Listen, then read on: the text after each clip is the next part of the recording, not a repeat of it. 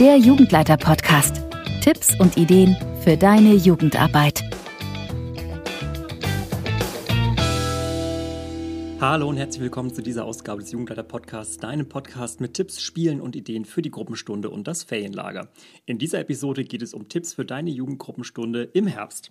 Ein paar Ideen möchte ich dir heute auf die Schnelle vorstellen, damit du deine Jugendlichen gut beschäftigen und mit ihnen eine gute Zeit haben kannst.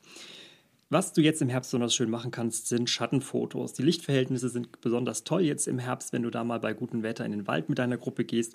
Und ja, mit dem Smartphone oder mit Kameras könnt ihr dann ganz tolle Schattenfotos und Lichtspiele fotografieren.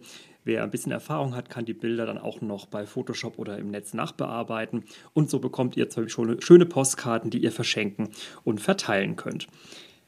Wenn ihr mal bei euren Freunden und Verwandten oder Bekannten so vielleicht rumfragt, dann haben bestimmt viele einen Apfelbaum, der sehr gut getragen hat dieses Jahr.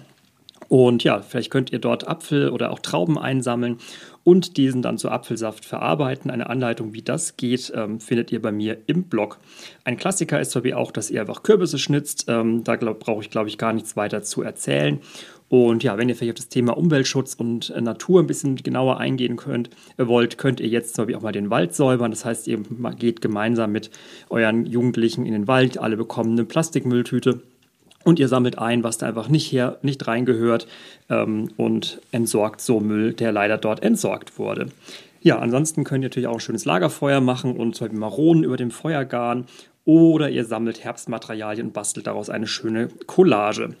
Auch ganz schön, gerade mit Blick auf den Winter, ist, dass ihr zum Beispiel Futterstationen auch basteln könnt für die Kinder. Auch da gibt es zum Beispiel die Anleitung zum Vogelhausbau oder für so einen richtigen Futterspender bei mir im Blog.